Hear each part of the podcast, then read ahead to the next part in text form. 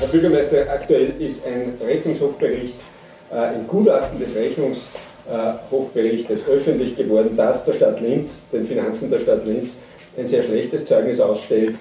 Ähm, Ihre Reaktion darauf war, dass die ganze Grundlage, auf der dieser Rechnungshofbericht äh, erstellt worden ist, ohnehin Makulatur sei, weil durch die Corona-Krise äh, die wirtschaftlichen Rahmenbedingungen komplett aus den Angeln gehoben wurden. Äh, macht man es damit nicht ein bisschen zu leicht? Glaube ich nicht, dass ich es für mich selbst äh, mir sehr besonders leicht mache, denn ich habe seit meinem Amtsantritt im November 2013 gesagt, ja, wir haben ein Finanzproblem, wir müssen das Budget konsolidieren und das war und ist auch nach wie vor eine der Kernaufgaben, die ich auch als Finanzreferent habe. Ich stimme im Übrigen auch in vielen Punkten der Analyse des Landesrechnungshofs zu. Äh, es ist ja unbestritten, dass die Stadt Linz bei einem Vermögen von circa 5 Milliarden Euro tatsächlich auch 700 äh, Millionen Euro Schulden hat. Das streitet niemand ab. Der Rechnungshof sagt auch, dass die Maßnahmen, die wir ganz besonders seit 2015 und 2016 gesetzt haben, Maßnahmen in die richtige Richtung sind. Wo ich dem Rechnungshof auch noch zustimme, ist, dass der äh, Konsolidierungsbedarf sogar höher ist als das, was wir gespart haben. Bin ich völlig äh, aus wirtschaftlicher Sicht mit dem Rechnungshof einer Meinung. Wo wir unterschiedliche Auffassungen haben, ist jedoch der Spielraum. Wir sind Nettozahler an das Land Oberösterreich mit inzwischen weit über 100 Millionen Euro. Und wenn wir nur einen Teil dieser Verpflichtungen nicht hätten, äh, hätten wir überhaupt keine äh, Probleme in, bei Darlehensaufnahmen und auch nicht beim Reduzieren des Schuldenberges. Und auch das attestiert der Rechnungshof, dass wir sehr viele Zahlungen an das Land Oberösterreich überdurchschnittlich haben. Äh, die Bewertung ist jedoch eine andere.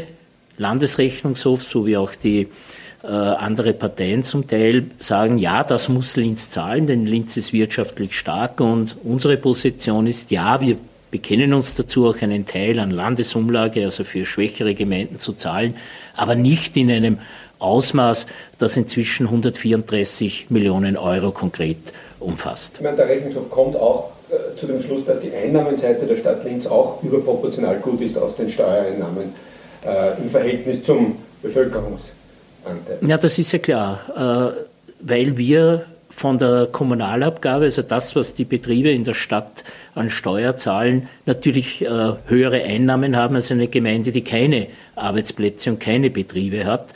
Und das ist ja auch mein Ansatzpunkt jetzt, dass äh, bei vielen Empfehlungen, die ich auch teile des Rechnungshofs, dass viele dieser Empfehlungen jetzt eben aufgrund der Tatsache, dass wir ganz besonders betroffen sind von der Wirtschaftskrise, äh, die Stadt Linz hier einen verantwortungsvollen anderen Weg zu gehen hat, dass wir tatsächlich, so wie auch Land und Bund, äh, Kredite aufnehmen müssen, um die Wirtschaft wieder anzukurbeln. Und das unterscheidet uns ja beispielsweise von ländlichen kleinen Gemeinden, die auch Betroffene von Corona-Krisen sind, aber nie in diesem Ausmaß. Denn wer bislang keine Arbeitsplätze, keine Betriebe hatte, hat auch weniger zu verlieren. Richtig, er hatte vorher weniger Einnahmen, aber jetzt sind die, die großen äh, Verlierer dieser Krise finanzpolitisch gesehen, sind die großen Städte und die größeren Gemeinden, die viel investiert haben, dass sich Firmen ansiedeln und jetzt bricht uns das alles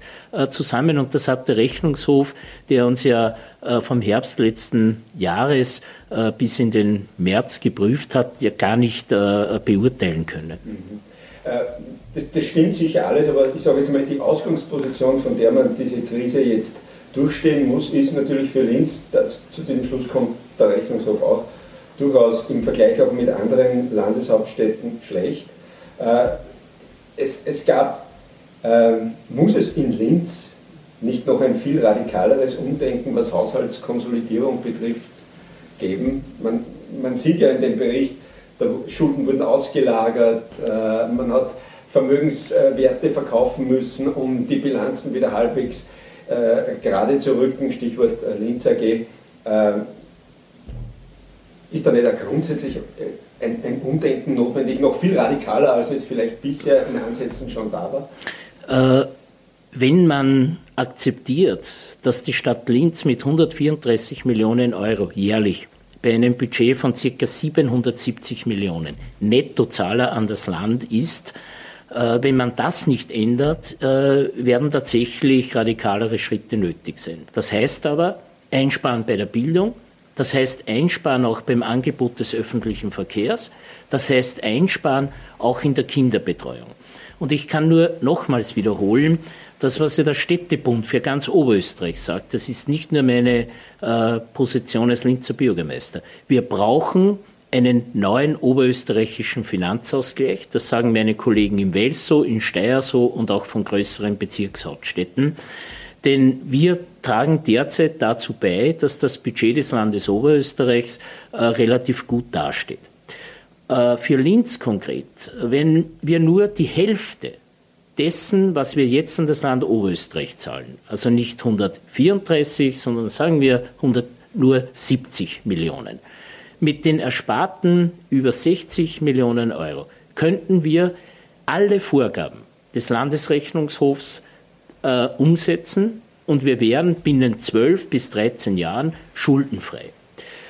Und das ist der springende Punkt. Das ist kein Beschweren äh, über das Land Oberösterreich, sondern das sind nüchterne Zahlen. Und wenn es hier nicht gelingt, insgesamt die größeren Städte und Gemeinden in Oberösterreich zu entlasten, neue Finanzbeziehungen zu schaffen, dann wird nicht nur ein Rechnungshofbericht über Linz solche Aussagen haben, sondern über viele, viele andere Gemeinden, weil wir nicht mehr in der Lage sind, und schon vor Corona noch mehr äh, zur Finanzpolitik des Landes Oberösterreichs beizutragen. Und deswegen glaube ich auch, dass wir jetzt eine ganz andere Aufgabe haben, unabhängig von Rechnungshofberichten, äh, es geht darum, dass die Gemeinden und Städte Oberösterreichs gemeinsam mit dem Land an einem Wiederaufbauprogramm, an einem Pakt für unser Bundesland arbeiten. Denn auch das Land Oberösterreich gerät massiv finanziell unter Druck, genauso wie andere Städte. Und wenn es uns jetzt nicht gelingt, unsere Finanzpolitik neu zu ordnen, das heißt auch in Kauf zu nehmen, äh, Kredite aufzunehmen, oder ein wenig brutaler gesagt, Schulden zu machen, um zu investieren, dass es Arbeit gibt, dass die sozialen Netze halten können. Das ist jetzt unsere primäre Aufgabe und das ist keine ideologische Diskussion, ob Schulden machen schlecht ist, ob sich der Staat zurückziehen soll oder nicht. Wer, wenn nicht Land und Gemeinden und Städte, soll denn jetzt die Wirtschaft wieder ankurbeln? Und das geht nur, wenn wir dazu auch das Geld haben, das heißt Kredite aufnehmen. Das heißt, äh, es bleibt bei dem, was Sie eh schon öfter gesagt haben, es liegt einfach nur daran, dass man in Oberösterreich so hohe Transferzahlungen an das Land tätigen muss. Macht man es sich da nicht ein bisschen zu einfach, wenn man nur diese, diesen einen Punkt, Stichwort Swap, Stichwort Aktenaffäre etc. etc. Es gab ja vieles, wo man gesehen hat, dass in Linz nicht alles rund war. Ich habe nie die Situation in der Stadt beschönigt. Ich darf in Erinnerung rufen, ich habe mich während des Swap-Prozesses äh, zu Beginn auch zu Verhandlungen äh, bereit erklärt, weil ich dieses Problem lösen wollte, weil es tatsächlich wie ein Damoklesschwert über der Stadt schwebt, geschwebt hat zumindest. Wir werden jetzt sehen, wie das Urteil erster Instanz aussieht. Ich habe auch die politische Verantwortung in der sogenannten Aktenaffäre übernommen und darf auch hier auf die Berichte der, des Bundesrechnungshofs, des Landesrechnungshofs verweisen und vor allem auch auf die Stellungnahme der Staatsanwaltschaft, die festgehalten hat, dass ich jeweils zum Zeitpunkt, als ich informiert worden bin, zeitnah, das heißt sofort, die richtigen Handlungen gesetzt habe. Äh, ich glaube, dass es auch bei den Finanzen so ist, dass ich äh, mit meinem Regierungsteam und nicht nur mit meiner Partei, sondern tatsächlich auch mit anderen Regierungskollegen äh, sehr klar gesagt habe, ja, wir müssen unsere Finanzen äh, konsolidieren, wir müssen sparen. Aber ich kann nur nochmals wiederholen, das ist die eine Aufgabe, die in der Stadt zu tun war und der ich mich stellte.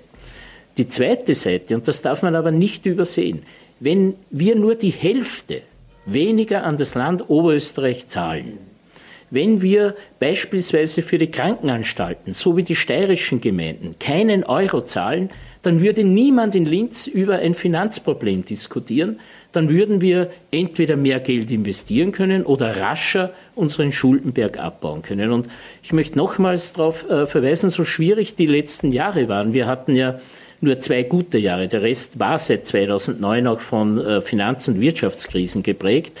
Haben wir Schulden in der Stadt Linz reduziert? Das ist äh, eine Leistung gewesen, die nicht einfach war und die wir wäre Corona nicht gekommen, sogar intensiver hätten fortsetzen können. Aber alleine, das kann ich nur nochmals sagen, alleine unter den Bedingungen, wie wir sie vom Land Oberösterreich derzeit haben, werden wir kein Linzer Budget so konsolidieren können, wie ich das zumindest auch selbst für richtig empfinde.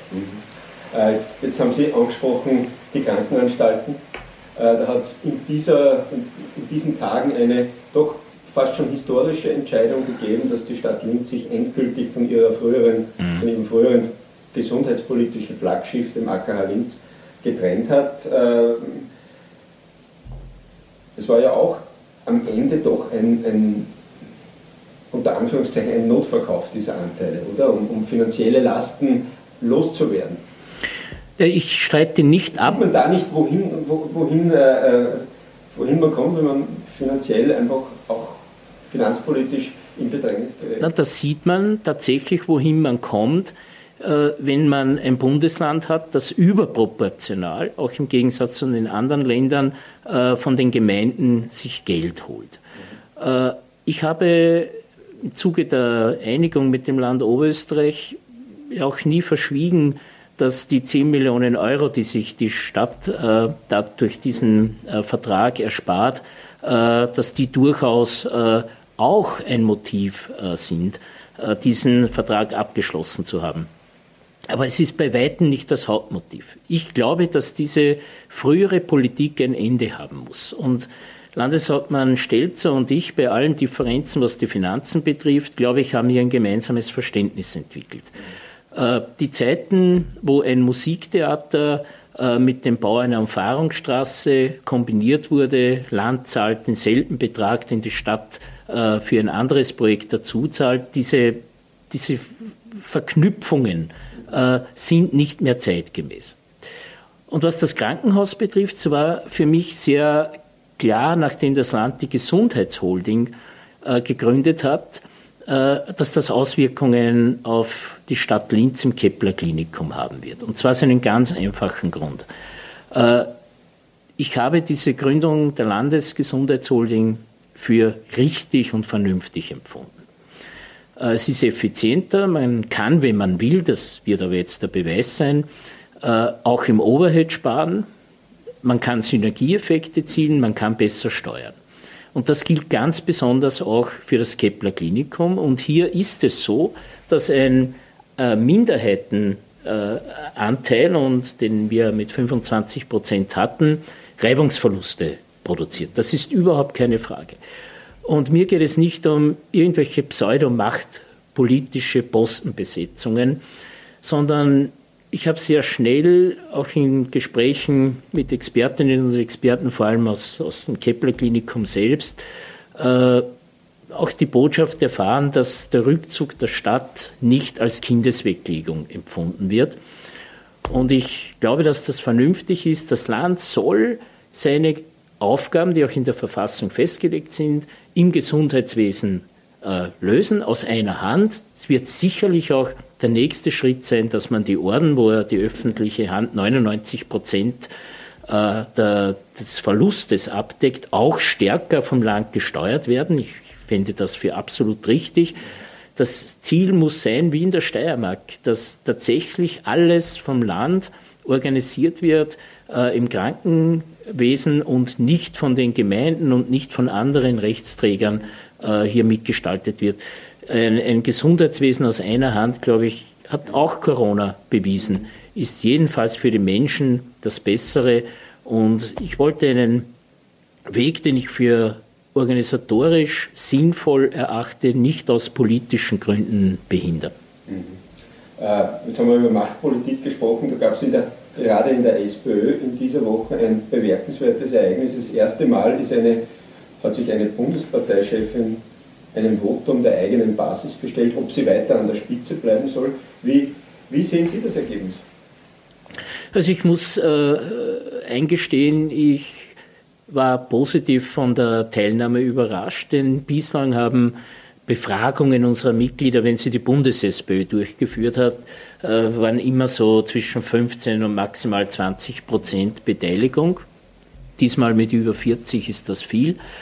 Äh, ich betrachte auch das persönliche Ergebnis von Randy Wagner mit über 71 Prozent für äh, angesichts der Vorgeschichte, der Umstände, in der sich die SPÖ befindet, für ein gutes Votum und deswegen äh, glaube ich, dass zumindest diese Baustelle in der Sozialdemokratie jetzt einmal äh, geschlossen ist und dass Randy Wagner als Parteichefin jetzt auch von den Mitgliedern bestätigt worden ist. Insgesamt äh, halte ich ja diesen Weg von Mitgliederbestimmung und Befragung für, für richtig. Ich hätte ja auch im März dasselbe Prozedere in Linz gehabt. Das haben wir Corona-bedingt verschoben. Das wird jetzt aller Voraussicht nach im September äh, stattfinden, weil ich glaube, dass die Zeiten, wo sich äh, Mitglieder von Funktionären sagen lassen, was richtig ist, die sind schon längere Zeit vorbei. Ähm, gestern gab es dann auch schon die ersten Aussagen aus der SPÖ von Landesparteichefs, die meinten, damit sei auch klar, dass Randy Wagner Spitzenkandidatin bei einer nächsten Nationalratswahl wird. Würden Sie dem bei, Pflichten. Ja, das ist ja wohl selbstverständlich, wenn man Parteichefin ist, äh, dass man auch für die Spitzenfunktion kandidiert.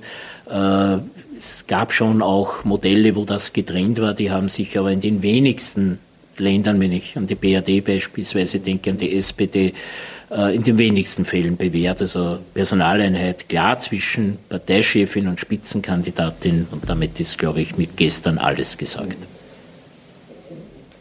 Man, muss natürlich sagen, es hat eine Vergangenheit gegeben, warum es überhaupt so weit gekommen ist, dass Randy Wagner diesen Schritt gesetzt hat. Sie hat sehr viel Vertrauen auch bei der Basis, glaube ich, äh, verspielt. Äh, trauen Sie es jetzt zu, dass sie wirklich äh, noch einmal einen Neustart hinlegt? Das ist meine große Hoffnung, dass dieser jetzt schon wiederholte Neustart, muss man objektiv sagen, äh, diesmal tatsächlich auch diesen Begriff verdient.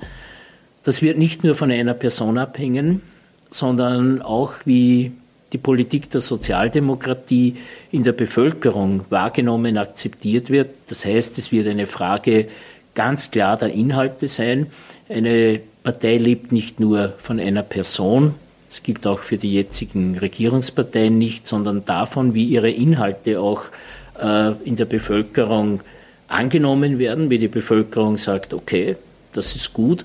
Und da haben wir die großen äh, Herausforderungen jetzt zu sehen, nachdem die Personalfrage geklärt ist, dass die Sozialdemokratie die entscheidenden Fragen, die äh, ja am Tisch liegen derzeit, äh, versucht, die sozialdemokratische Lösungsvariante gegenüber den konservativen Lösungen, die die Bundesregierung vorhat, äh, dass wir uns hier ganz klar auch äh, verständlich positionieren und sagen, so soll unser Weg sein.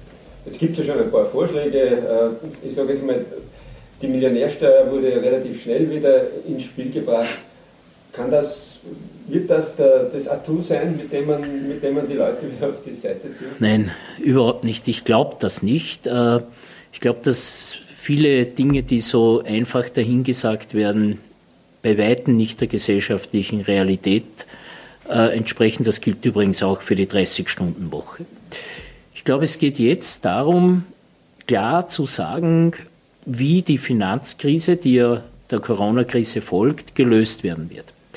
Ich glaube, dass das, was meine Vorstellungen für Linz sind, auch für die gesamte Republik gilt, nämlich äh, festzulegen, es geht um Arbeit. Wir müssen die Wirtschaft ankurbeln. Ich orte hier auch in weiten Teilen der Bundesregierung eine ähnliche Einstellung. Das wird nur mit neuen Schulden gehen. Und man muss hier ganz klar sagen, jeder Kredit, der aufgenommen wird, auch der öffentlichen Hand, ist auch einer, der zurückzuzahlen ist. Und so verlockendes und auch sehr populär, vielleicht sogar populistisches ist, hier mit einer Milliardärssteuer zu kommen, das wird das Budgetproblem nicht lösen, denn es werden die Schulden höher sein als alle Vermögen, äh, die hier theoretisch noch zu besteuern sind. Ich glaube, dass es realistischer wäre, äh, eine Solidaritätssteuer durchaus von den Menschen, die in den letzten 20 Jahren ihre Einkommen erhöhen konnten. Äh, diese hier eine Solidarsteuer, auch befristet auf zehn Jahre einzuheben und diese Gelder zweckwidmend für äh, das AMS, für äh, Investitionen in die Infrastruktur des Staates, öffentlicher Verkehr beispielsweise, aber auch Klimaschutzinvestitionen dafür eine Steuer zu verlangen, unabhängig davon, ob das eigene Vermögen aus, aus selbstständiger Tätigkeit, aus Gewinnen von Aktien, Spekulationen oder woher auch immer kommt. Und jedenfalls möchte ich meine Partei dringend ersuchen, auch vom unreflektierten Bashing von Großkonzernen abzurücken.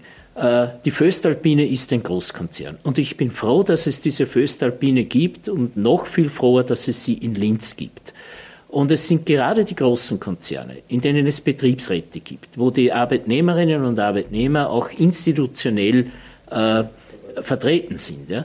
Und das hochzuspielen, am Beispiel Amazon oder an irgendwelchen internationalen Ketten, die nirgendwo wirklich zur, zur Steuerleistung gezwungen werden, ist unfair, hier alle anderen mit ins Boot zu nehmen. Ich glaube, es wäre vernünftig, äh, äh, dass wir sogar jetzt alles tun, dass die großen Konzerne, die es in Österreich gibt, äh, tatsächlich unterstützen. Die machen derzeit nämlich ordentliche Krisen und Schwierigkeiten durch. Das sind weltweite Konzer weltweit agierende Konzerne. Und wir sollten europaweit, und das wird eben nur so gehen, und das wird auch eine äh, Bewährungsprobe der EU sein. Wir brauchen eine Steuer, die tatsächlich die, die Gewinne, die heute äh, digital und im Netz gemacht werden, wirklich korrekt besteuert. Äh, da haben ja die Kritiker äh, recht, wenn sie sagen, äh, ein kleiner Gewerbebetreibender, der Friseur, aber auch mittelständische Betriebe kommen nicht in die Verlegenheit, mit Steuerleistungen zu jonglieren. Ja, das stimmt. Und deswegen brauchen wir diese Digitalsteuer, die über weit über das hinausgeht, was die Bundesregierung vorhat. Das sind ja lächerliche 300 Millionen Euro. Hier geht es tatsächlich um den Umbau des Steuersystems. Und da wird man sehen, ob die konservative Regierung in Österreich tatsächlich einen Steuerumbau will, der die kleinen äh, Unternehmen, die mittleren entlastet, gleichzeitig neue Steuern einführt und vor allem auch äh, den Faktor Arbeit entlastet. Denn es ist ja nicht einzusehen, dass dort, wo am einfachsten Steuern zu lukrieren sind, und das ist eben an haptisch existierenden Menschen, äh, dass dort beharrt wird und gleichzeitig äh, andere Steuern aus Netzgewinnen, digitalisierte Gewinne weitgehend verschont bleiben. Und mit dem Kurzvorschlag von 300 Millionen bleiben die weitgehend verschont. Das ist dann ein wirkliches Geschenk, aber nicht einfach an Großkonzerne, sondern auch an kleinere, die im Netz ordentliche Gewinne machen, die sie verschieben, weil sie ja auch nicht in einem Land festmachbar sind und da braucht es internationale, zumindest einmal europäische Regelungen. Aber kein Bashing äh, von Unternehmen, die groß sind und die international agieren. Äh, zu, diesem, zu dieser Solidaritätssteuer, auch zeitlich befristet, gibt es da einen, einen, bestimmten Kreis, der, der da hineinfallen soll? Gibt es da irgendeine, irgendeine nähere Definition schon oder ist das Nein, ich glaube. So wie in, Deutschland die, die Solidarabgabe oder, oder, Relativ ähnlich an dem orientiert, würde ich sagen. Äh, jedoch auch hier geht es darum, dass Menschen, die wirkliche Expertise haben, das sind Ökonomen, Steuerberater, Wirtschaftsprüfer, äh, für in diesem Fall meine Partei, einen Vorschlag erarbeiten, wie das aussehen könnte. Es läuft noch nicht, aber ich glaube, wir, wir werden um das nicht umhin kommen, äh, die, die solche konkreten Lösungen vorzuschlagen. Ja? Denn einfach äh, einen, einen Einkommensbetrag oder einen Vermögensbetrag zu definieren, erscheint mir viel zu, zu banal zu sein. Die, äh, die Entwicklung der letzten 20 Jahre äh, hat ja gezeigt, dass es Branchen gibt, die massiv unter Druck gekommen sind. Branchen, die es in Österreich zum Teil gar nicht mehr gibt und wo wir jetzt jammern, dass wir deren Produkte äh, nicht haben können. Und die wird man, auch wenn sie Gewinne machen, anders behandeln müssen als Branchen, die in den letzten 20 Jahren nicht nur Umsätze, sondern wenn ich auf den Wirtschaftsseiten die Bilanzpressekonferenzen in Erinnerung rufe, ja bis zu 40, 50 Prozent Gewinnzuwachs pro Jahr hatten. Und da muss man, darf man, glaube ich, auch verlangen, dass Beiträge geleistet werden und nicht eine Diskussion darüber zu führen, ob jetzt Pensionisten ab einer Pension von 1400 Euro einen Solidarbeitrag leisten oder nicht. Äh, das ist nicht nur sozial unverträglich, sondern ökonomisch absolut sinnlos, denn dieses Geld fehlt ja wieder im Konsum. Und es wird ein langfristiges Konzept benötigen. Es wird eines äh, sein müssen, wo man um viel Verständnis werben wird müssen in der Bevölkerung. Aber ich glaube, die Erfahrungen auch meiner Partei in den letzten Jahren haben ja gezeigt, dass einfach mit äh, dem Fordern von einer Millionärsteuer, was immer das dann ist, äh, wurden nicht unbedingt Wahlen gewonnen. Und auch zu Recht, weil ich glaube, Menschen können sehr wohl beurteilen, äh, ob eine, ein politischer Vorschlag umsetzbar und vernünftig ist oder ob er der politischen äh, Bühnendarstellung dient. Und Bühnendarstellung gehört dazu, aber das Zentrale ist es nicht. Herr Bürgermeister, ich sage danke. Danke ebenfalls.